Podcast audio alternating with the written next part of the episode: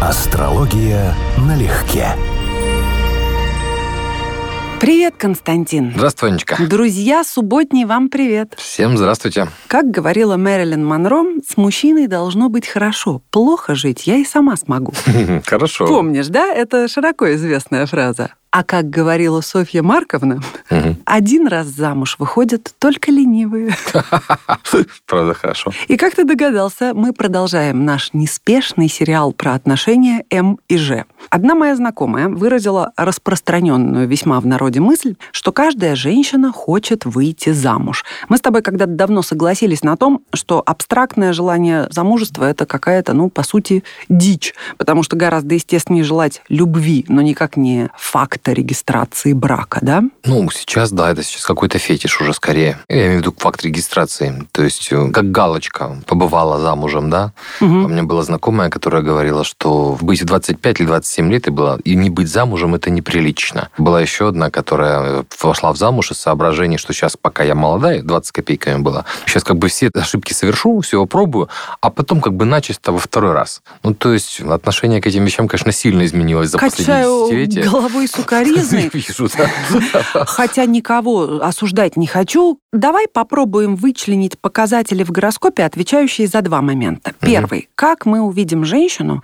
отлично чувствующую себя, вне зависимости от наличия мужа. То есть он может быть или не быть, но это не является решающим фактором ее удовлетворенности своей жизнью. Ну, в первую очередь, я думаю, что это выраженные мужские планеты в карте. То есть планеты, описывающие самостоятельность, и, скорее всего, дополнительно акцентированный уран тоже возможен. Потому что этот человек будет очень с возрастом, особенно с пониманием себя, высоко ценить тему свободы. Не сразу это приходит. Обычно жизнь сначала уран ломает определенные обстоятельства, и ты сталкиваешься с тем, что у тебя, как у людей, не получается. А потом ты понимаешь, что на самом деле это и есть твое собственное подлинное признание, и это тоже имеет плюсы. Поэтому либо Солнце-Марс более активный, чем Луна-Венера в карте, более даже активно, чем Луна, я бы даже сказал, потому что главная функция женская, вот отражающая, зеркальная, дополняющая мужчину, это Луна. И поэтому Луна и лунные знаки, вот они имеют приоритет в этом плане. Второй момент. Как выглядит в гороскопе принцеждалка? Женщина, очень стремящаяся замуж по высшему разряду, но безуспешно, потому что те, на кого она замахивается, не заинтересованы в житии с ней, Мгм. а те, кому нравится она, недостаточно хороши для нее. Ну, это, я тебе скажу, как с теми же болезнями. То есть этиология заболевания может быть очень разной. Это внешние признаки. Может быть, самый безобидный вариант – это дисцендент начала седьмого дома в знаке льва. Вот он типично описывает человека, который хочет одного брака с принцем, с ярким человеком навсегда. И если карта при этом седьмой дом не соответствует, то это будет тема разочарования и проблем, по сути. Но это как самый безобидный вариант. А более проблемный мог быть, например, конфликт первого и седьмого домов в гороскопе. То есть у человека есть непримиримые внутренние противоречия, например, между собственными качествами или внешностью и тем, что он хочет и ждет от партнера. И это будет постоянно повторяющий сценарий. Это более болезненная тема, конечно. Может быть, просто глупость вот элементарная, то есть слабый Меркурий, например, да, неудачно расположенный. И вот мы начитались глянцевых журналов, другой ничего не читали, и считаем, что все у нас должно быть вот так, как там написано.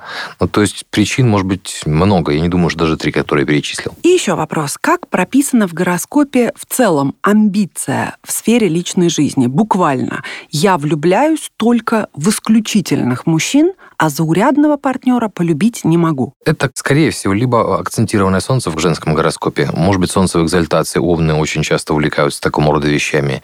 Акцентированный очень значимый Марс. То есть я буквально ищу мужчину, который заставлял бы меня восхищаться его качествами. Если только, опять же, не заложена в этой фразе, в этом смысле, какая-то ярко выраженная мазохистская и самоуничижительная компонента. Потому что, может быть, вторая причина и вторая мотивация. То есть не восхищение мужчиной, а, по сути, поиск хозяина, который возьмет в крепкие руки и направит нужным образом. Когда-то мы затрагивали один из аспектов того, что ты сказал, то есть когда женщина видит в мужчине спасательный круг во всех Мгм. смыслах. Он ее раскроет и как женщину, Мгм. и я куплю тебе новую жизнь. Помнишь, такая смешная была песня? Да, есть такая иллюзия. По сути, это такой растянутый во времени инфантилизм. Есть, Безусловно. да, часть детской психологии. Я знаю это по опыту просто и даже по личному опыту, и в том числе вот спасибо в кавычках соцсетям, я знаю из этой стороны тоже. Достаточно большое количество женщин считают, что если они влюблены, то этого достаточно. Все остальное должен делать мужчина. То есть предложить вариант, вот вы мне нравитесь, все. Дальше как бы считается мы сели, барышня готова и просить, да, то теперь приложите все остальные усилия, да, а вот как мне, к парню, да, к мужчине, который воспитан совершенно в другой психологии, вообще непонятно. Мы привыкли к отказу, да, мы все знаем, что изначально девушка может отказать. И вот целый пласт женщин, которые вообще не готовы к этой идее, мне кажется таким странным. Вот мне 50 скоро, все равно странным мне это кажется. Я про саму психологию, при которой вот я вас люблю, все. Да, я поняла. Да, вот все, уже теперь вы мне должны с этого момента. Это, конечно, песня. Это просто... Когда она сказала мне «ты самый лучший», я понял, что где-то таки было соревнование. Был конкурс. Скажи мне, пожалуйста, как мы видим стремление действительно найти того самого лучшего, не перебирание кавалеров, а именно избирательность высокую. На вскидку. Знак Девы имеет прямое отношение к вопросу избирательности, переборчивости, причем в очень высокой степени. Эти люди вообще крайне редко бывают чем-то удовлетворены, потому что у них врожденный перфекционизм, и в людях они тоже пытаются искать совершенство, но в жизни не встречается, отсюда как бы разочарование. Могут быть нюансы, связанные с влиянием Нептуна. Нептун описывает иллюзии фантазии, мечты, и фактически это может быть как в песне Земфира, я искала тебя, да, и рисовала ты точно такая, как в этих альбомах, где тебе рисовала. Вот это нептунианские вещи. У нас есть образ, мы пытаемся живого человека впихнуть в образ, и пока у нас получается, да, у нас есть ощущение, что это чувство идеальное. А когда он не стыкуется, возникают разочарования. Вот вторая причина, которая может быть. Может быть нюанс на уровне того, что в карте действительно, ну, например, такого рода астрологическая патология, если это женская карта, например, сожженная солнцем Венера, особенно если солнце сильное, в карте есть значимое. Это буквально означает, моя любовь будет подчинена или испытывать доминирование со стороны мужчины. То есть я склонна влюбляться в исключительных, в очень ярких и вести себя как зависимая рядом с ними. Вот эта сожженная Венера считается один из типовых признаков, который Подожди, а извини, пожалуйста, да. а обязательно ли вести себя как зависимая? Возможно, женщина хочет этого исключительного яркого мужчину, потому что его-то она и считает себя равным себе подстать. Ну, возможно, да, согласен. Просто еще раз, разные причины могут быть астрологические, поэтому я не думаю, что получится это сказать легко. В современных реалиях женщины, с одной стороны, стали более избирательными и не торопятся выскочить замуж только ради того, чтобы соседи, например, косо не смотрели. Условно говоря, да? Угу. То есть никому ничего не надо доказывать, надо жить свою жизнь, но это с одной стороны. С другой, сознание многих людей все еще очень здорово цепляется за наработанные веками угу. какие-то стереотипы и поведенческие паттерны. Ну, например, я от многих женщин слышала в той или иной форме мысль, что если она кто-то да. не замужем, значит, не берут типа чуть ли не бракованная, понимаешь? Это, это да, это, это достаточно часто слышу тоже. Угу. И в этом женщина, конечно, здорово не права, потому что ей могли делать неоднократно предложения, просто она их не считала возможным принять. Но кого это интересует, да? То есть факт, вот то, что ты сказал, хотя бы одного брака за плечами, да. считается едва ли не трофеем на поле вот. брани М и Ж. Ты хорошо сказала, трофеем. Отношение к этим вещам вот реально трофейное у многих женщин. По сути, это пережиток психологии, когда было ярко выражено выраженное неравноправие полов, когда брак был конечно, патриархальный. Конечно. И сейчас это паттерн, который ну, мешает, мешает строить нормальные отношения, любые нормальные отношения, на самом деле. Он не единственный, их много таких, но это один из самых таких заметных, с которым сталкиваешься постоянно. Ну вот меня здорово удивляет, что среди моих сверстниц и даже женщин, девушек моложе, угу. он все равно актуален. То есть женщина определяет свою самоценность потому, удалось ли ей зарегистрировать брак угу. или не удалось. Дичь, конечно. Дичь редкая, учитывая, что это не учитывается с кем, при какой брак и какой Именно. он был, это дичь редкая. Я полностью разделяю, мы с тобой уже договорили на эту да. тему идею Мара Харьяма, что лучше быть один, чем с кем попало. Конечно, чем вместе с кем попало. Так вот, давай еще проговорим, какие могут быть показатели в карте. Например, помнишь, я спрашивала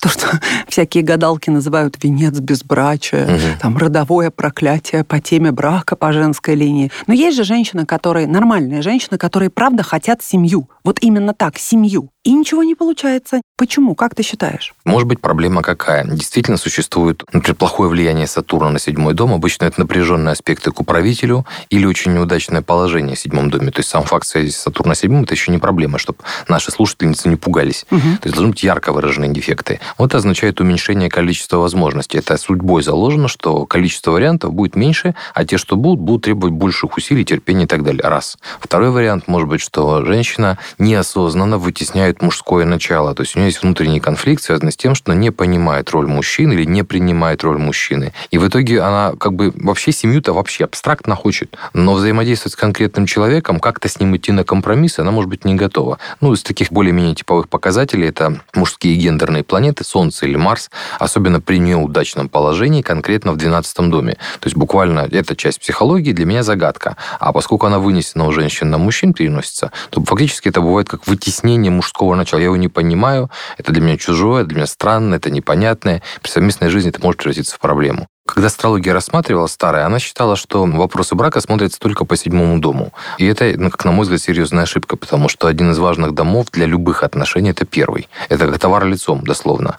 И поэтому одна часть проблемы того, что, может быть, возникают сложности, связана с первым домом. Как на самом банальном уровне, на физическом, то есть на уровне таких признаков внешних, да, что это, ну, может вызывать определенные вопросы, или не всем это подходит, или не всем нравится и так далее. Ну, сейчас времена такие толерантные, но тем не менее, мало ли что не так, да, с внешностью. Мы все хотим нормальных отношений. 99% людей хотели бы иметь отношения, но наши представления о них очень сильно отличаются. Безусловно. Наша способность строить отношения, когда реально начнется строительство этих отношений, близкий контакт, отличается от нашего воображения. Это имеет отношение к Нептуну, о чем я говорил. Поэтому может быть так, что на самом деле хотеть-то мы хотим, но на близкой дистанции мы просто не переносим определенных вещей, не можем себе в этом признаться. Или создаем сложности партнеру и не готовы осознать, что это наша проблема, а не его. И так далее. То есть есть столько всего. Вот реально столько всего.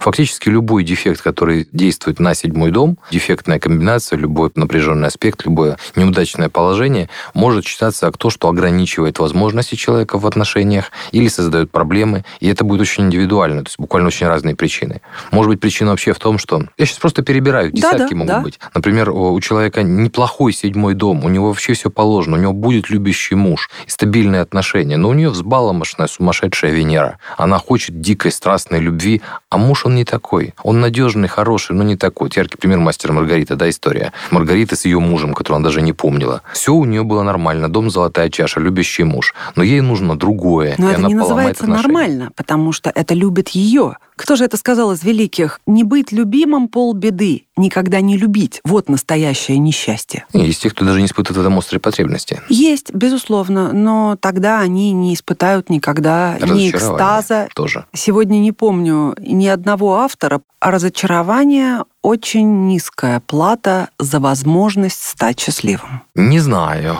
Это имеет последствия. Эти попытки требуют времени, они занимают нервы, жизнь. Это я не готов сказать, что это... Если мы жили бесконечно, это было бы правильно. А поскольку у нас количество попыток ограничено и время э, само по себе просто физически за счет возраста ограничивает возможности менять многие вещи, по-моему, дорогая цена, прям совсем дорогая, учитывая, что каждая пытка может занимать годы. Хорошо, тогда вот такой вопрос сюда. Когда мужчина находится в отношениях с женщиной, но совершенно не планирует ничего долгосрочного, то есть не видит в ней жены и матери своего ребенка, но так случается, что вдруг оказывается, а ребенок-то будет, и он говорит себе, я буду порядочным, я женюсь. А через несколько лет этот брак распадается. Скажи мне, кто здесь глуп в первую очередь? Mm-hmm. Во вторую кому от этого хорошо, и в-третьих, как это выглядит в гороскопе. Вот такой вот героизм. И считай, потерял три года. Если бы три года. Ну, например, три-пять лет потерял. Ты не хотел туда и не собирался, mm-hmm. но ты решил быть порядочным. Ну, глупые-то оба в этой ситуации, просто каждый допустил свои ошибки. И причем комплекс ошибок, даже не одну. Потому что можно было заранее это и обсудить, можно было заранее к этому готовиться, и контрацепцию, медицину никто не отменял, и куча-куча-куча нюансов. Нет, ну давай не будем. Мы предполагаем, Бог располагает. Но надо ли жениться в такой ситуации? Вот возвращаясь к стереотипам общества. Слушай, я сейчас скажу такие вещи, понимаешь? В астрологии есть нет четкого мнения по поводу, надо жениться или не жениться. У нее есть вопрос, как читать это положение в карте. Если мое мнение, на мой взгляд, под современную ситуацию в мире, в нашем обществе, в нашей стране, там вообще нет необходимости. Кроме нюанса трофея, в этом просто нет никакой необходимости. Ты имеешь в виду трофея для женщин? Да, потому что все то же самое решается двумя людьми в адекватном диалоге или не решается. А попытки призвать государство в свидетели, по сути, нужно только под одну задачу. Подготовить развод, подготовить ситуацию, при которой это будет проходить в соответствии с семейным кодексом, который написан, скажем так, односторонне. Ну так вот, и твое личное мнение с высоты лет. Мужчина, который как бы повел себя героически, можно сказать, порядочно. Mm. Он не хотел с этой женщиной жить и не хотел с ней семью семью. Но раз так вышло, пожалуй, подпишусь. Он глуп или он делает верно? Сложный ведь вопрос? Нет, он романтичен, он порядочен и наивен одновременно. То есть автоматически, если человек говорит, душа моя, я этого не планировал, я тебя поддержу и помогу, но в ЗАГС мы не пойдем и вместе жить мы не станем,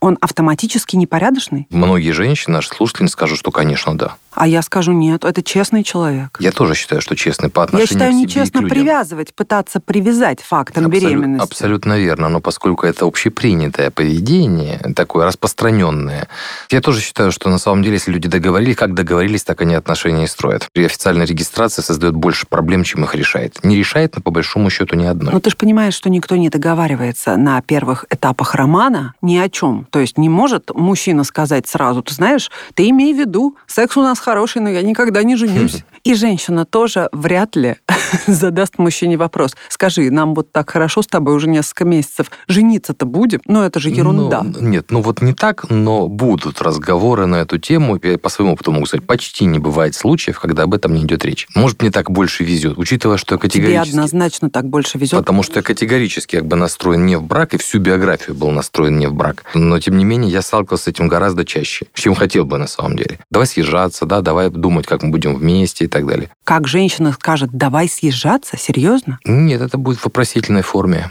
Как ты планируешь, как ты видишь наше будущее? Вот прям такой вопрос? Киношный, да? Как ты Почему, видишь? почему киношный? Есть такой мемасик, я его просто обожаю, да? Подруга спросила, как ты видишь наше будущее? Полчаса распинался про лазеры, телепортацию. Походу, не очень понял вопрос.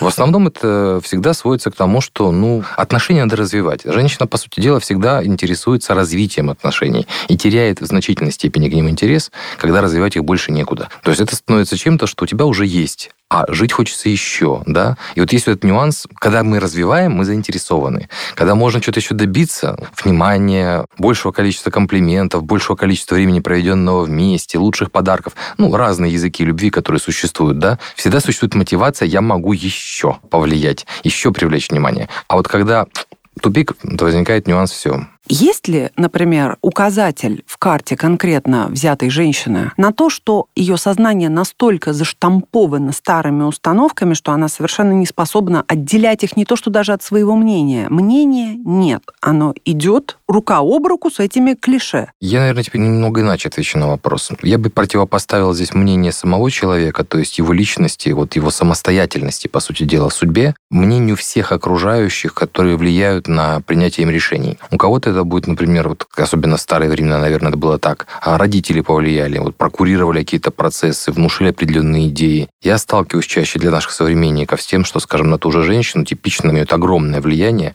несравнимое с тем, насколько влияют на мужчину подруги. То есть у мужчины друзья – это всегда не про вмешательство в семейную жизнь. У женщины подруги – это почти всегда про обсуждение личных отношений с посторонними людьми. Вмешательство других людей, подруги, мировоззрение, религия, зависимость от чужого мнения вообще. Это часто бывает при первого в седьмом доме в слабом положении, но бывает и при солнце в седьмом доме, причем в женских картах в том числе. То есть буквально моя самооценка и мое мнение о себе самой в целом очень сильно зависит от того, с кем я нахожусь, от супруга. Есть даже какой-то психологический термин, я читал уже, сейчас подзабыл, который вызывает синдром потерянной личности. То есть женщина так подстраивается под психологию супруга, что теряет где-то вот, собственно, самоидентичность. И в итоге, если отношения разрушаются, оказывается, что ты живешь абсолютно чужой жизнью, своей ты не знаешь, ты уже от этого отвыкла, и это прям очень серьезная проблема. Поэтому, может быть, и это. Мужчины тоже разные. Чисто типовой пример. Для кого-то самая ценная женщина – это фактически такое кривое зеркало, отражающее с точки зрения мужчины его лучшие черты. И женщины многие интуитивно этим пользуются, потому что один из лучших способов польстить мужчине – смеяться над его шутками, улыбаться его остротам, хвалить его явным и неявным образом. Вот кому-то нужно вот это. А кому-то нужно добиться принцессы, чтобы таким образом поднять самоценность. И не важно, что принцесса холодная, тебя вообще не любит, ты это знаешь. Но ты ее добился, это трофей. Это же совершенно разные стратегии, совершенно разные отношения. Безусловно. Для меня, например, совершенно непонятно было всегда, а зачем добиваться женщину? А я вообще не понимаю, как это происходит, добиваться. Осаждать женщину, которая говорит тебе нет, Вот. была охота. Вот ключевая идея. А зачем она мне нужна, если она не хочет быть со мной? Все, точка. Не то, что быть, она даже начинать не хочет общения. Совершенно да, верно. я тоже не понимаю. Но, с другой стороны, напор, именно когда женщина, может быть, находится на каком-то этапе жизни, когда ей сложно вот так вот. вот. в этом плане, да, подтолкнуть. Да, подтолкнуть, да. да, да, да. Проверить, есть ли у нее интерес или нет, да, помочь ей переступить через какие-то внутренние ограничения. Да. В молодости это однозначно имеет смысл. Но вообще, конечно, я никогда не понимал. Типаж мужчин, да, которые добиваются женщин, всех этих королев, содержат всяких красавиц, зная точно, что они там с ними ради денег. Ну, то есть не Это понимаю. не называется добиваться. Содержат то, о чем ты говоришь, это Не, эскортная это, это, история. Это, это сходная история. Там Вот ничего это- добиваться не это надо. разное, но Там нужно озвучить цену, это сделка. Ну, не совсем озвучить цену, она же обижается, она же не продается на самом деле. Да какая ерунда, да конечно, ладно. да, мы все это понимаем, но слух это говорить нельзя. По факту для большинства из них это нет, как это, Если ты такая. говоришь, детка, Гелендваген или БМВ, с этого момента при таком раскладе, о котором ты рассказал, начинается совместная жизнь с большим удовольствием. Начинается юление. А ты меня действительно любишь? Я не продаюсь. Это я не ради денег. Это потому, что я тебя очень люблю. Не, я содержание на самом деле достаточно честная ситуация. Но это не про любовь. Это именно сделка по принципу обслуживания, как вот мы массаж покупаем, например, или покупаем юридическую помощь. Как бы всем понятны условия. Но это еще раз, когда она честная сделка. Честных сделок в этом случае не бывает. Ну, понятно, Мужчине нужна иллюзия от женщины, что она с ним не просто за деньги. И вот в этом случае я могу сказать, что у меня был не один и не два хорошо знакомых мужчины в летах, Мгм. которые на полном серьезе жаловались мне, что женщина на 35 Мгм. лет младше, как оказалось, рассказывала знакомым, что она с ним только за деньги. Но здесь остается развести руками. Это И в да. этом смысле я говорю всегда, что, наверное, это спасение для такого типа мужчин. Вот это вот неадекватное восприятие Да.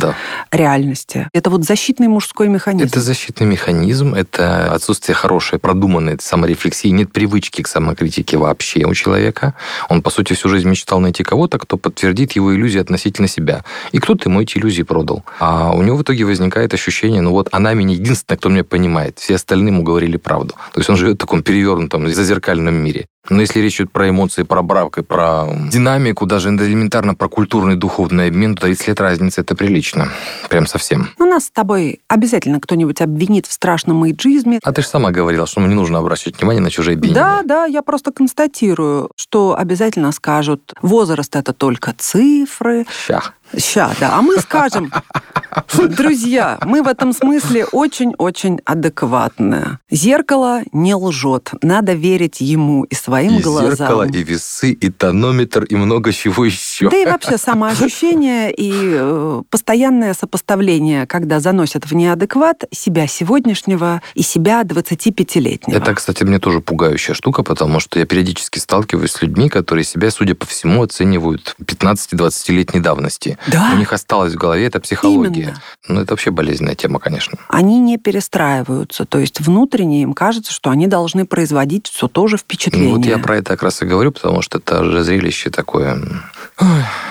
Просто есть период цветения и плодонесения, грубо говоря, период ориентированный конкретно на вот пестики, тычинки, продолжение рода и все остальное, но у нас с этим все не заканчивается. Мы, слава богу, не только биология. И чем дальше, либо ты вянешь, если ты связал свою жизнь с биологией, то ты просто увядаешь и все. А если ты что-то большее, ты что-то большее.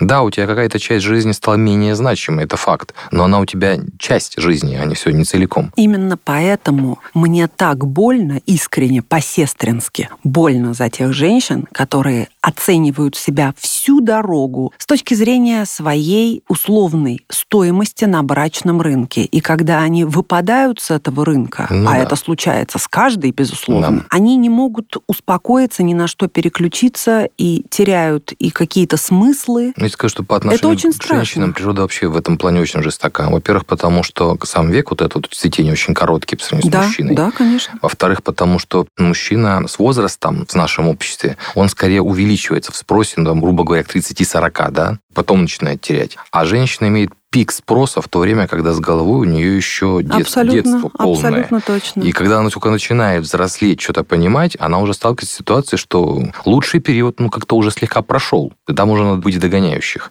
И это, конечно, ну, прям скажем, ну, несправедливо. С моей точки зрения, это не как-то несправедливо. Или наоборот, слишком умно придумано природой, чтобы все вот как раз размножались, плодились и не сильно заморачивались в этот период жизни. Ну и чтобы добить, эту- историю, добить, да. Ошо, Жизнь с женщиной, которую вы не любите, жизнь с мужчиной, которого вы не любите, жизнь для надежности, для безопасности, жизнь для финансовой поддержки, жизнь по любой причине, исключая любовь, делает это ничем иным, как проституцией. Я с ним согласен на сто процентов. Я вот, тоже. К сожалению, мы живем в мире, в котором с этим приходится считаться, и более того, это слово «смысл» приходится прятать за другими словами. Но по смыслу, по существу он прав. К чему я хочу все это свести? Угу. К тому, что прекрасным, дорогим женщинам желательно бы искать смыслы другие в жизни, кроме как повышать стоимость на брачном рынке. Это важная часть жизни, но это далеко не вся жизнь и не то, на чем полностью все самоощущение и самооценка должна отстраиваться. Я бы даже больше сказал, не нужно превращать, особенно в молодости, не нужно превращать ту в гонку. Типа, если я сейчас не успею попасть в брак, я потом никогда не успею. Еще будет столько возможностей завести отношения, причем отношения зрелые, отношения с пониманием, зачем нужны эти отношения, с людьми, которые гораздо более ценны,